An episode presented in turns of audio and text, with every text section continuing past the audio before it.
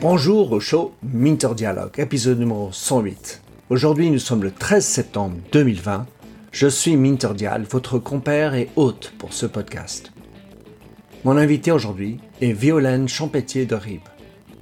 Violaine est conférencière, écrivaine et co-auteur avec Jean Spiry d'un livre paru en français d'abord en septembre 2018 et depuis janvier 2020 en anglais aux éditions 100 000 milliards Demain, tous estoniens? L'Estonie, une réponse au GAFA.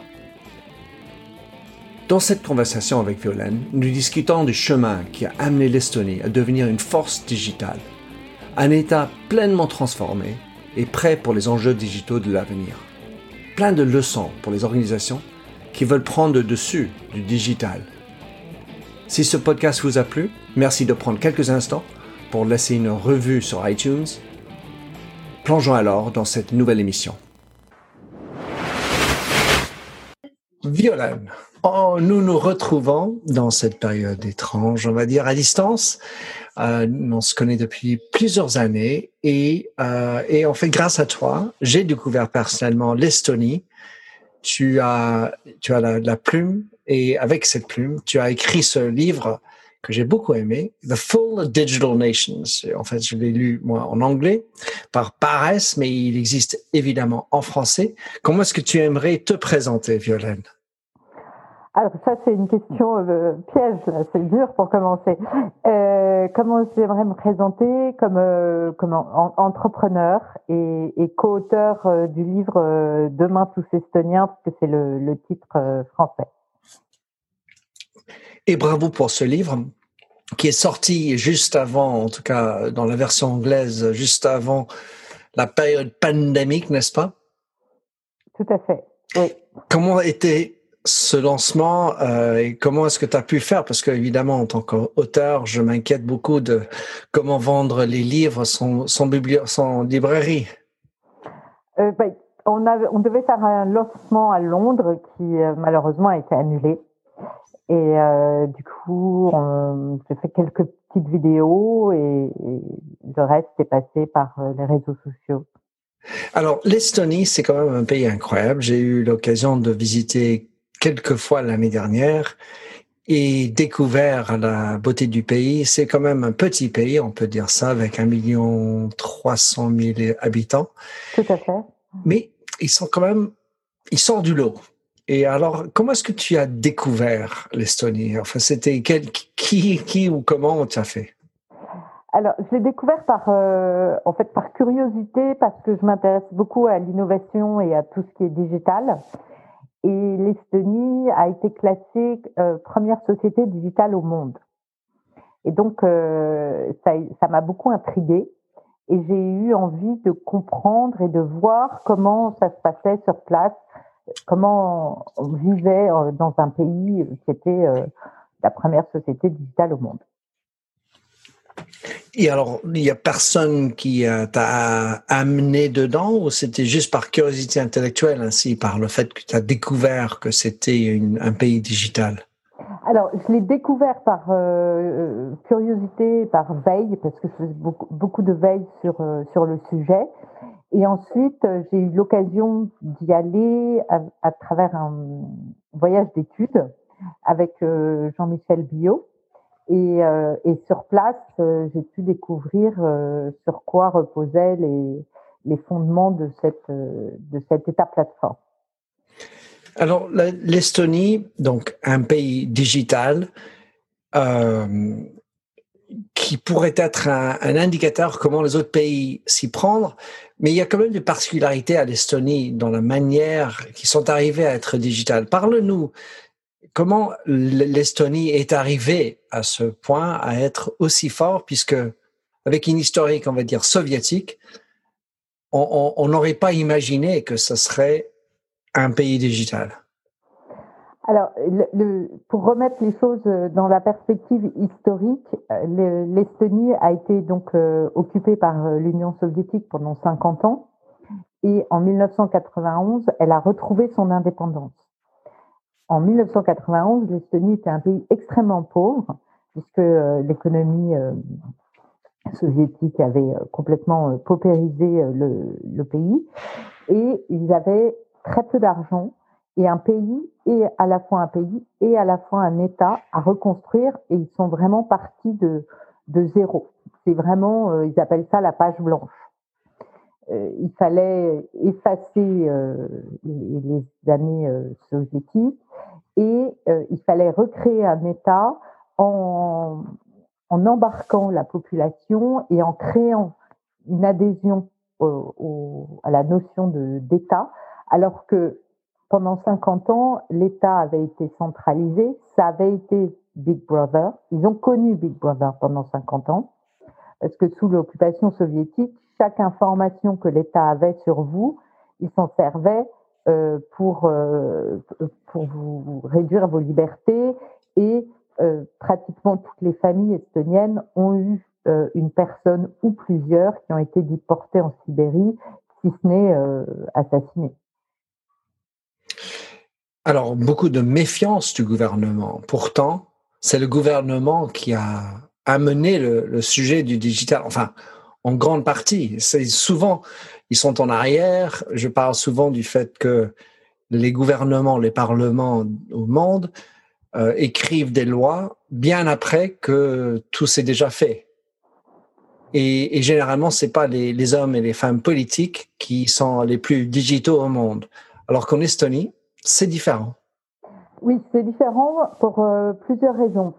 Pour la raison historique, au moment de reconstruire l'État après l'indépendance, euh, l'Estonie a eu la chance d'avoir des, politiciens extrêmement visionnaires et euh, qui ont compris ce qu'ils pouvaient tirer de la technologie, de l'informatique et d'Internet. Ensuite, comme ils ont voulu réinventer la notion d'État, ils ont embarqué la population et ils ont réinventé cette notion en mettant le citoyen au centre. Et donc, euh, en Estonie, l'État est au service du citoyen pour lui faciliter la vie et donc en partant de là, on fait des démarches le plus faciles possible et les plus simples possibles. Par exemple, euh, c'est écrit dans la loi, l'État en Estonie n'a pas le droit de demander deux fois dans une vie le même renseignement à un citoyen. Ça, quand on est français, ça fait rêver. enfin, j'ai envie de dire, ça fait rêver sur avec quel n'importe quel service clientèle. Oui, tout à fait. Parce que voilà, tu appelles, votre votre business est important pour nous, veuillez patienter et on patiente, on patiente. Voilà, on explique le truc. Ah non, mais c'est pas ici qu'il fallait appeler, c'est un autre service. On reprend le coup de téléphone, ça revient. Bonjour monsieur, votre, votre business est important, expliquez-moi. Je viens d'expliquer. Et donc, euh, je veux dire, ce genre de choses écrites dans une loi, c'est visionnaire. Tout à fait. Et alors, ça vient aussi du fait que euh, l'État estonien à l'époque avait peu d'argent et il fallait reconstruire euh, toute l'administration et n'avait pas les moyens de créer des bâtiments administratifs dans tout le pays. Donc la solution informatique euh, s'est imposée. Ça venait aussi d'une volonté d'indépendance, de, de, ne dépendre de personne. Donc euh, ils ont refusé les propositions d'aide ou d'achat de, de, systèmes informatiques euh, à l'étranger pour ne pas s'endetter et ils ont décidé de créer la solution eux-mêmes. Cette solution que maintenant tout le monde leur envie. Et est-ce que les autres pays, c'est facile à reprendre? Car en fait, j'imagine que c'est en partie état d'esprit et en partie technique. Alors, c'est euh, plus des trois quarts l'état d'esprit, la culture et, une vision. La, technologie n'est que 20% en fait. Et c'est très important parce qu'on croit que, euh, en fait, il faut mettre de la technologie partout pour être moderne ou pour que ça fonctionne. Euh, la technologie n'est qu'un outil. Donc c'est comme si vous avez un marteau. Quand on a un marteau, euh, bah, on peut tuer quelqu'un avec un marteau et on peut construire une maison. Mais, si on veut construire une maison et qu'on n'a pas de plan ou qu'on n'a pas d'architecte, euh, elle tiendra pas debout. Donc ça sert à rien et on peut faire une collection de marteaux. C'est pas pour ça qu'on aura la plus belle maison du monde. Donc euh, c'est ça qui est très important. C'est c'est pas la technologie pour la technologie. Euh, quelque part quand on va sur place, euh, tu l'as vu, c'est on, on, la technologie on la voit pas. Mmh. Euh, c'est invisible puisque c'est juste dans la façon dont on, peut se connecter, la facilité avec laquelle on a accès au service. Mais c'est le résultat d'une vision qui voulait que les gens passent le moins de temps possible à faire des démarches administratives.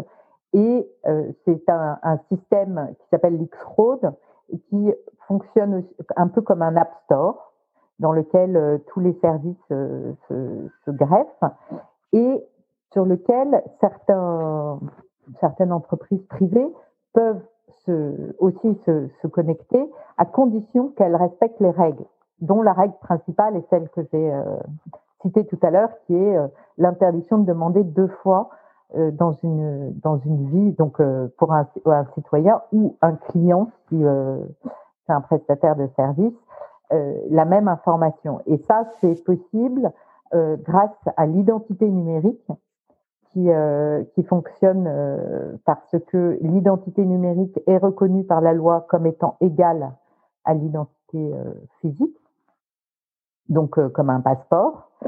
Et euh, ça permet de se loguer et d'être euh, reconnu automatiquement sans avoir à redonner ses données.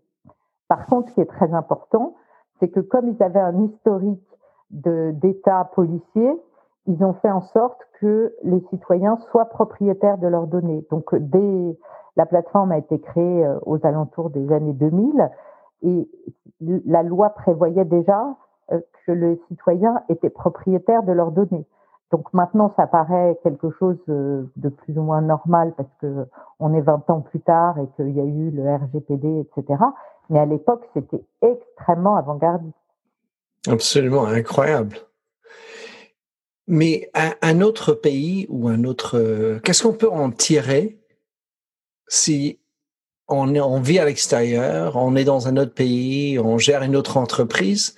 Est-ce qu'il y a moyen de prendre davantage, ou en tout cas apprendre des leçons de la manière estonienne Comment est-ce qu'on peut en prendre euh, des leçons et en favoriser d'autres entreprises, d'autres états d'esprit?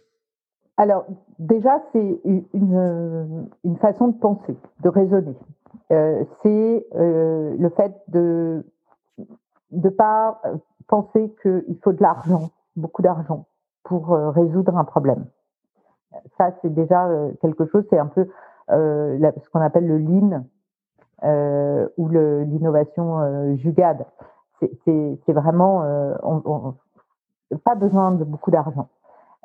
c'est surtout faire des choses simples et surtout penser les services ou les solutions pour qu'elles soient faciles à utiliser et utiles pour les utilisateurs c'est l'antithèse de euh, j'ai une super idée, je vais faire ça et euh, ça va faire un truc génial. Non, c'est de quoi est-ce que les gens ont besoin? Euh, en fait, bah, moins ils font de démarches, mieux ils se portent.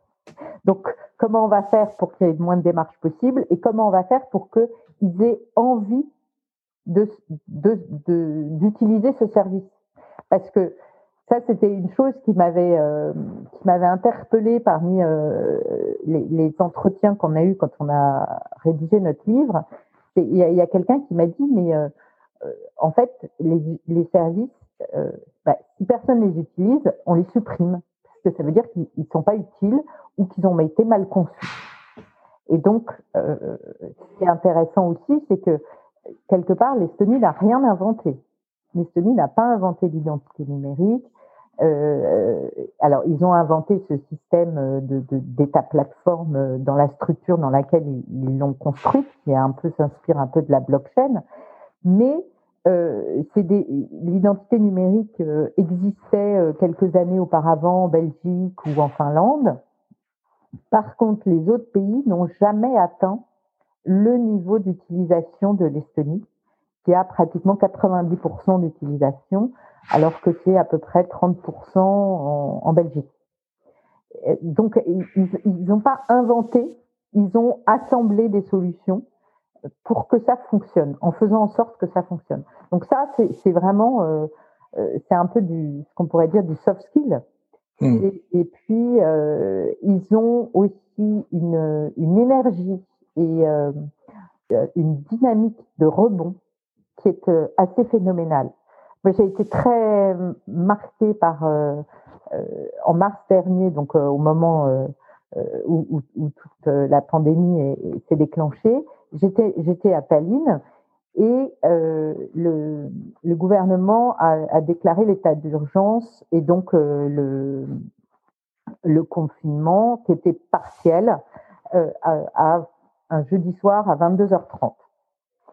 Et le lendemain, à midi, la communauté euh, des startups et le gouvernement avaient ensemble réussi à organiser un hackathon qui euh, a démarré à midi le lendemain pour hacker la crise du coronavirus et pour trouver en 48 heures des solutions qui permettraient à tout le monde euh, de mieux faire face à la crise et même plus que de faire face à la crise, de la transformer en opportunité.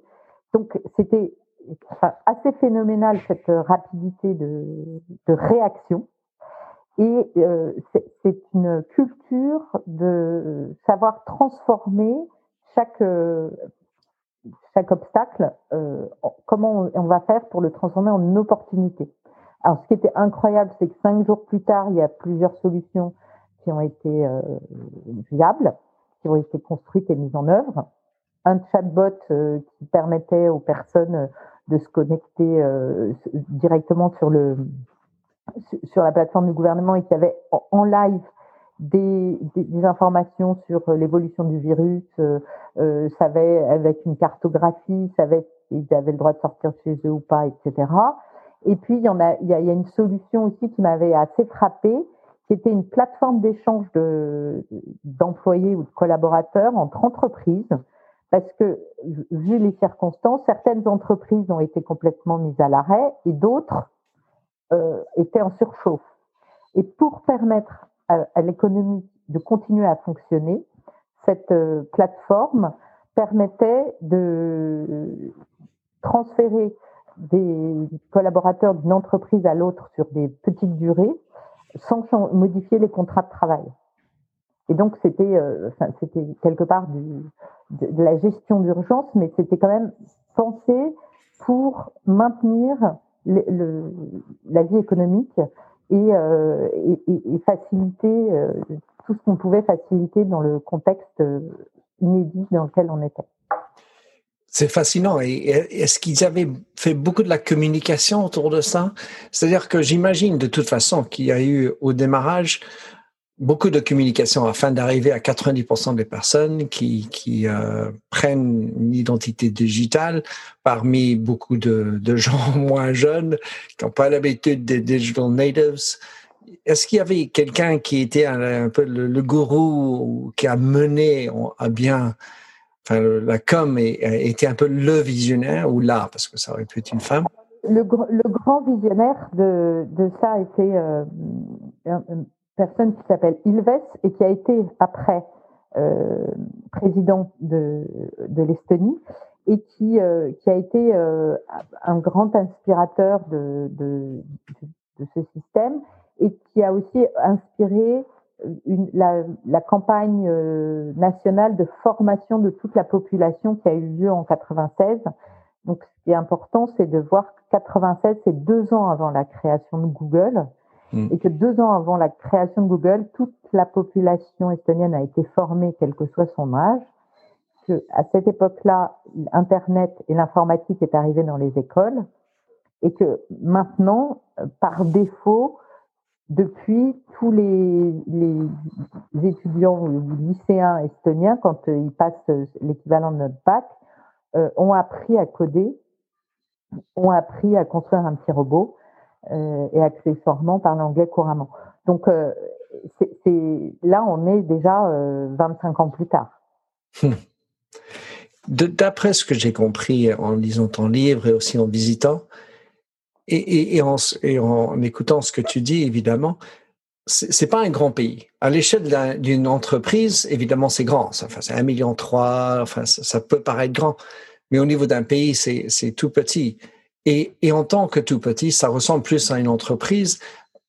Et par ailleurs, dans, enfin, dans tous les budgets, il n'y a pas, il y a jamais suffisamment de ressources. Et, ce que j'ai apprécié dans ce que j'ai appris, c'est qu'ils ont ils ont su quand même prioriser les choses. Ils ont pas ils sont pas ils sont pas allés chercher on peut tout faire. Ils, ont fait par bout, ils ont accepté des échecs, il y avait une certaine transparence et surtout ils sont arrivés là scotchés à, assembler de la confiance entre les entreprises, la population et le gouvernement. Alors ça vient de plusieurs facteurs. Euh, on revient toujours au, retour euh, à l'indépendance en 91. Euh, L'État à ce moment-là, qui était en, formation, on va dire que les dirigeants de l'époque ont demandé aux, entrepreneurs, euh, on pourrait les appeler les start-upers de l'époque, de leur construire des solutions. Alors ils avaient un atout, euh, qui était que sous, l'occupation soviétique, euh, il y avait un centre de cybernétique qui avait été créé à Tallinn. Donc, ils pouvaient se reposer sur des ingénieurs de vraiment très haut niveau. Et ce sont ces ingénieurs qui ont été les premiers, on va dire, entrepreneurs ou start-upers du pays et qui ont commencé à construire euh, des, on pourrait dire que c'est un peu comme un, une construction de Lego. Ils ont com commencé à construire des, extraits ou des, comment on dit, je cherche mes mots, je suis désolée, euh, des, morceaux de, cette plateforme. Et après, maintenant, les, les gens qui étaient à l'origine de ça et qui ont travaillé là-dessus, euh, on dit qu'il y a cinq Big Five euh, estoniennes, sont cinq grosses entreprises IT qui ont créé la majorité de la structure euh, de la plateforme d'État estonienne.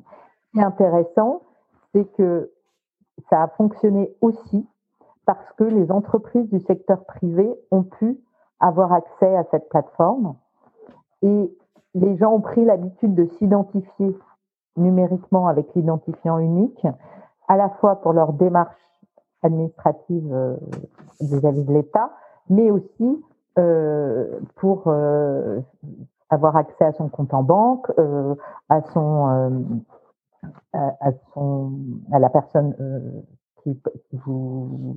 Euh, ça peut être aussi pour la. Parce que en fait, j'ai tout en anglais qui vient, donc j'ai du mal. Non, mais normal, normal. Il y a, il y a toute la, la les, euh, les, documents médicaux.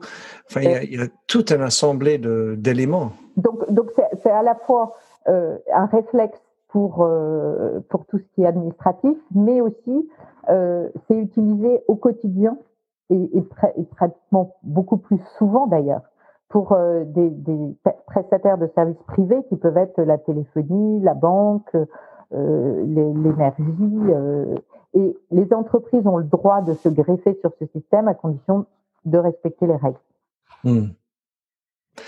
Et pourquoi et comment est-ce que, c'est peut-être la question, la France en particulier pourrait adopter ce genre de système euh, parce que j'ai l'impression d'être toujours à l'âge de d'écrire des chèques, de, de faire beaucoup en papier et l'espèce règne. Alors ça c'est c'est une question euh, qui est pas très simple. Le, le ce qui est intéressant. Surtout la réponse n'est pas simple. enfin la réponse est encore plus compliquée que la question, mais surtout ce qui est intéressant c'est de se dire que l'Estonie peut être considérée comme un, euh, un territoire français, si on remet les choses à échelle euh, égale. Donc, ça pourrait être euh, au niveau régional. Et donc, ça peut être très inspirant pour les territoires, pour une région, de voir comment ça peut fonctionner. Donc ça, c'est une échelle qui correspond. Après, euh, au niveau de l'État français, c'est extrêmement complexe parce que euh, ça fonctionne en Estonie parce que c'est un État plateforme et par définition, c'est horizontal. Et donc, euh, avec des, services distribués, des échanges, mais tout est horizontal. Alors que nous, nous avons une structure historique à, ça remonte à Louis d'État très centralisé, jacobin, et, sur lequel, plus on va rajouter de digital, sans réformer la structure même euh, pyramidale ou verticale, euh, plus on va encore renforcer la centralisation. c'est un phénomène, comme on voit en Chine, un, État centralisé avec énormément de numérique ou de digital, ça, renforce encore plus le, la, mainmise du, pouvoir sur la population. Donc en France, c'est très complexe parce que si on veut moderniser l'État, il faut en fait changer sa structure, parce que sa structure n'est pas compatible avec un État numérique euh, démocratique, sa structure actuelle. Donc en fait, il ne faut pas se contenter de dire euh, euh, vous allez vous connecter et tout va bien se passer. Il faut voir comment ça peut fonctionner euh, avec vraiment une organisation différente. Ça ne peut pas être compatible dans l'état actuel. Et au niveau de la relation avec le gouvernement, parce que si on prend la Finlande, où il y a un sens évidemment important de l'État, mais il y a un côté responsable de l'individu qui fait que je prends responsabilité, j'y vais, j'attends pas à ce que l'État fait tout. Alors ça, c'est une autre culture, c'est la culture des pays nordiques, qui est aussi euh, euh très avec une influence protestante euh, qui, qui, est aussi pas du tout la même que, la, culture catholique. Et donc, et on retrouve aussi cette, cette culture, on peut dire, alors qui est un peu dé, dévoyée, si on peut dire, aux, États-Unis. C'est la responsabilité de l'individu et c'est lui qui se fait. Euh, dans, dans, en Estonie ou en Finlande, on apprend aux enfants dès la maternelle à devenir des citoyens responsables et à se prendre en main. Et par exemple, euh, en Finlande, ce qui est intéressant, c'est que les parents prennent très peu part à la vie scolaire parce qu'ils savent que quoi qu'il arrive, leur enfant aura un diplôme et un métier. Donc, euh, c'est le contraire des euh, Tiger Mom. évidemment, il y a une relation entre la Finlande et l'Estonie qui est intéressant, mais quand même l'Estonie est différent et je me demande, j'ai parlé avec quelqu'un qui disait que ce, phénomène de full digital nation, je pense que tu en parles, a économisé l'économie de quelques pourcentages par an dans le PIB. Donc il y a un vrai argument économique à y apporter. Et puis il y a des avantages de facilité, donc il me semble qu'il y a beaucoup de bonnes raisons d'y aller. Dans les, les, autres choses qui sont faites, et tu en as profité, c'est euh, pouvoir incorporer ton entreprise en Estonie. Ça, ça, doit avoir apporté quelque chose de plus à l'Estonie aussi, au-delà de, du gain de l'efficacité, mais le fait d'avoir un drapeau en disant nous, nous sommes l'économie, le, pays le plus digital. Est-ce que tu as une idée de comment ça apporter quelque chose de plus à l'Estonie? Alors ça c'est euh, c'est amusant parce que donc euh, c'est aussi encore un, exemple de comment transformer euh en opportunité une difficulté. comme dans beaucoup de pays d'Europe et, d'Europe du Nord ou de l'Est, l'Estonie a un problème de niveau de naissance. Donc le taux de natalité est très bas. Et donc ils se sont rendus compte que ben, ça posait à la fois un problème euh, pour le, pays, mais aussi pour l'économie, parce qu'au bout d'un moment, il n'y a plus assez de personnes euh, pour faire euh, tourner les, entreprises. Et ils se sont dit, ben, comment on va faire Il faut qu'on on motive les gens, il faut, faudrait qu'on ait des gens qui viennent pour, pour faire vivre l'économie, à la fois pour travailler, mais pour dépenser de l'argent, etc. Comment on peut faire? Et si, bah, voilà, enfin, en, que ce soit du marketing de l'immobilier ou euh, du marketing euh, national, si on peut dire, du national branding, c'est euh, quelque part, euh, c'est location, location, location. Donc c'est l'emplacement qui est très important. Et tu dis, bah oui, bah alors là, nous, on n'est pas très bien placé. On est vraiment excentré par rapport au, au, centre de l'Europe. le climat, euh, attire par exemple euh, bah, les, les, digital nomades euh, en Thaïlande, à Bali, etc. Notre climat, il y a six mois de l'année, c'est quand même pas très friendly. Euh, comment on fait? Eh ben, ils se sont dit, on va faire en sorte que les gens ne viennent pas. Et on va leur dire, créez votre entreprise, mais ne venez pas. Créez votre entreprise en Estonie, bénéficiez de toutes nos facilités administratives euh, au niveau du registre de commerce, etc. Mais vous n'avez pas besoin de venir. Et donc, c'est ça qui a, donné naissance à, à donc la résidence euh, numérique, qui n'est pas du tout une nationalité, hein, ça euh, ça vous donne pas la nationalité estonienne, mais ça donne le droit de créer une entreprise en Estonie et euh, de pouvoir la gérer à distance. Alors moi, je l'ai fait. Au départ, je l'ai fait parce que je voulais tester, savoir si ce qu'il racontait était vrai. Et puis une fois que j'ai créé mon entreprise, euh, bah, je, il a fallu que j'en fasse quelque chose. Et du coup, j'ai créé euh, des voyages d'études. J'organise des voyages d'études pour les entreprises. Et alors maintenant, évidemment, on le fait en, à distance, en digital. Mais euh, jusqu'en mars dernier, j'emmenais des, des, dirigeants en Estonie sur des thématiques qui peuvent être la santé ou, ou les, le gouvernement, etc. Quels, sont les plus grands enseignements que quelqu'un pourrait apprendre en venant faire un voyage d'études avec toi en Estonie? Alors, ça dépend quel est le but et quel est le secteur dans lequel on est. Euh, que le, premier enseignement, c'est de voir euh, comment ça fonctionne en dehors de parce que on, a un certain fantasme en fait euh, par rapport à tout ce qui est digital. On imagine que les choses sont et de voir concrètement comment les gens vivent au quotidien et quel est leur état d'esprit, c'est déjà quelque chose qui est très important. Ensuite, c'est de voir à quel point le le numérique n'est qu'un outil et que et c'est quelque part c'est un véritable projet politique dans le sens noble du terme, et c'est un, c'est un projet de société et qui fait que on veut, euh, on met l'individu au centre et on fait en sorte que les choses euh, marchent le mieux possible.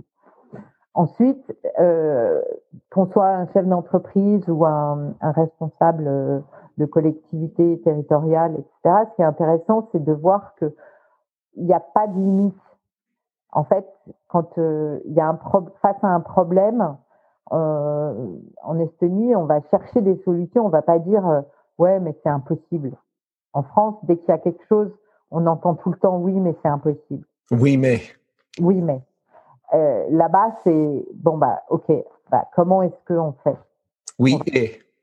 Et quelquefois, c'est un peu, c'est pas forcément des des, des, des solutions euh, extraordinaires. C'est juste comment on fait en, pour que ça fonctionne. Et ça, c'est très concret. Et puis, euh, vous avez le droit d'essayer. Et c'est toujours aussi très intéressant, que ce soit pour une entreprise ou pour, euh, pour l'administration, c'est de tester à petite échelle. En France, on a la culture des projets nationaux, on fait tout à grande échelle, on ne sait pas si ça va marcher, mais hop, on y va. Mmh. C'est euh, par exemple l'exemple des portiques sur les autoroutes. C'est un gâchis phénoménal d'argent public et, et en fait de l'argent, de notre argent. Mais si on avait testé ça dans une seule région et qu'on avait vu que ça fonctionnait pas, on aurait fait des économies énormes. Et l'échec aurait été euh, beaucoup moins grave, puisqu'on aurait vu, bah, finalement, ça fonctionne pas, etc. Et donc ça, c'est aussi quelque chose dans la, de la culture estonienne qui est intéressant, c'est que on teste d'abord sur euh, une population ou, euh, ou un, un petit un, petit territoire et on voit si ça fonctionne. Et si ça fonctionne, après, avec les, les, systèmes qu'on a maintenant, euh, on, peut dupliquer euh, sans problème euh, avec grâce aux capacités informatiques qu'on a à l'heure actuelle. Alors, je ne sais pas si tu es d'accord, mais j'ai aussi envie de dire que le fait qu'il y a beaucoup de femmes en haut, tout comme dans des cultures scandinaves, ça a aidé à avoir plus de pragmatisme autour de ça, parce que c'est pas juste comment faire bouger une entreprise, c'est comment faire bouger les lignes de société. Et, puisque ça comprend toutes les données personnelles, tout l'aspect vital aussi. J'ai, enfin, c'est mon impression pour avoir passé un peu de temps avec quelques hommes et femmes politiques. Il y a un côté, on est tous ensemble, comme tu dis, sur ce projet de société. Alors, sur ce, sur ce projet, il y, a, il y a un consensus transpartisan. Donc, quel que soit le parti politique, euh, il n'y a pas de problème. Euh, c'est pas, les, ils vont, ils vont euh, se disputer sur plein de sujets, mais pas sur l'organisation numérique de la société. C'est incroyable. Ça, c'est, euh, quelque part, c'est devenu leur ADN. Donc, euh, donc ça, ils le remettent pas en cause. Hum. Euh, par contre, il y a une blague qui dit que quand on met deux Estoniens dans une pièce, il ressort trois avis. Donc, les débats politiques sont, sont pas moins vivants qu'ailleurs. C'est c'est pas hmm. pour ça que tout le monde a la même euh, est d'accord avec tout et a les mêmes opinions, etc. Mais mais euh, il y a un consensus sur sur ce sujet-là. Hmm. Génial. Violaine, merci euh, d'être venu sur mon show. Euh, comment est-ce que quelqu'un peut se connecter avec toi, prendre, acheter ton livre? Quels sont les meilleurs moyens? Alors, euh, pour se connecter avec moi, le meilleur moyen, c'est LinkedIn. Pardon, pardon. LinkedIn. Donc euh, c'est via LinkedIn et, euh, et le livre, euh, eh bien le livre il est euh, Covid oblige disponible sur Amazon, donc Amazon UK pour euh, The Full Digital Nation et Amazon France pour Demain tous Estoniens. Eh bien c'est bien un pays qui est prêt pour le Covid de travailler à distance. Alors oui, et ils ont réussi effectivement parce que euh, notamment euh, les fonctionnaires qui devaient rester chez eux bah, pouvaient travailler en s'identifiant avec euh, des conditions totalement sécurisées. Et donc, ça a permis des continuités de beaucoup de services. Et aussi, ce qui a été très important, c'est sur l'école. Parce qu'ils avaient un plan depuis plusieurs années de passer toute l'école et de créer un cartable numérique et il était, au moment du lockdown, il était réalisé à, peu près 80% euh, ce plan. Et donc, ils ont pu en un week-end passer euh, à l'école euh, online, euh, sans tout le cauchemar euh, d'accompagnement pédagogique qu'on a connu en France. Oui, ailleurs. Avec une plateforme qui permettait à la fois aux élèves, aux professeurs de se connecter au même endroit, d'avoir les, les échanges et euh, avec des écoles aussi qui donnaient, enfin qui prêtaient euh, des, euh, des, ordinateurs ou des tablettes aux, enfants qui en avaient pas. Donc euh, c'est pareil, on met, on met, en, on fait en sorte que ça fonctionne. C'est-à-dire qu'on n'a pas distribué à tout le monde des tablettes. De toute façon, c'est venu euh, du jour au lendemain. Mais quand dans une classe il y avait cinq, cinq enfants qui avaient besoin d'une tablette, eh ben le directeur de l'école trouvait une solution pour qu'ils aient des tablettes si leurs parents n'avaient pas les moyens de, de, de leur en fournir une. Donc c'est toujours ce, ce pragmatisme pour que tout le monde accède à, la même à la même éducation ou à la même information euh, de façon égale. Et c'est moi c'est ce qui m'avait beaucoup plu dans ce projet politique, c'était cette volonté de mettre tout le monde à égalité devant les services. C'est une belle histoire, Violaine. Merci beaucoup. Merci, Minter. Merci de nous avoir écoutés sur Minter Dialogue en français. Vous trouverez tous les liens et références cités lors de cet entretien sur mon site minterdial.fr. Pour vous inspirer, je vous laisse avec une chanson que j'ai écrite dans ma jeunesse, A Convinced Man.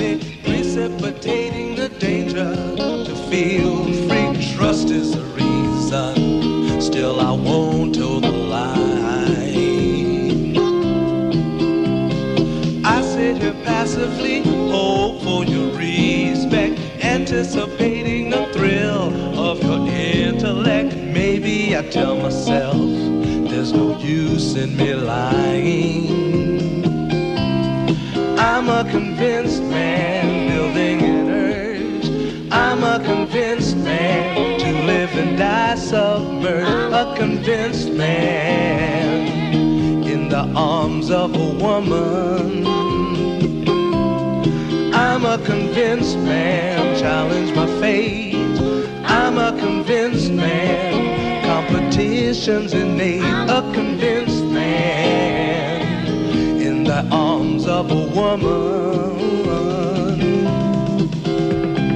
Despise revenges and struggle with deceit. Live for the challenge so life's not incomplete. What's wrong with challenge? I know soon we all die.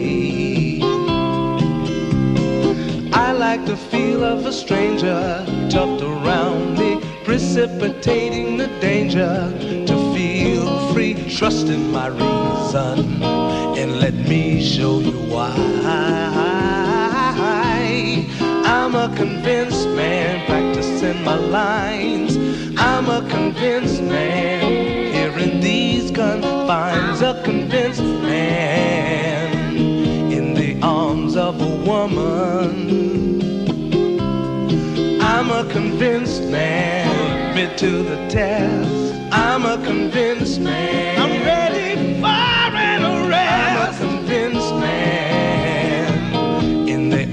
Arms of a woman.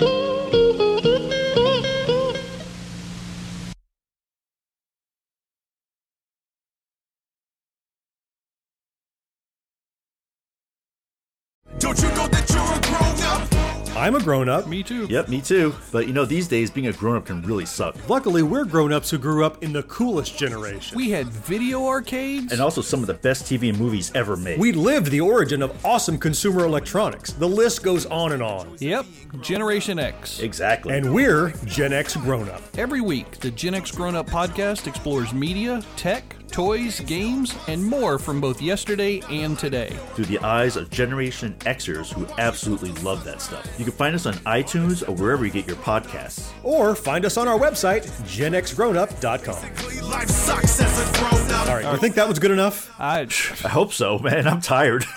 Who listens to a promo on a podcast and then goes and listens to a different podcast? right, I, I, I've never done it. right.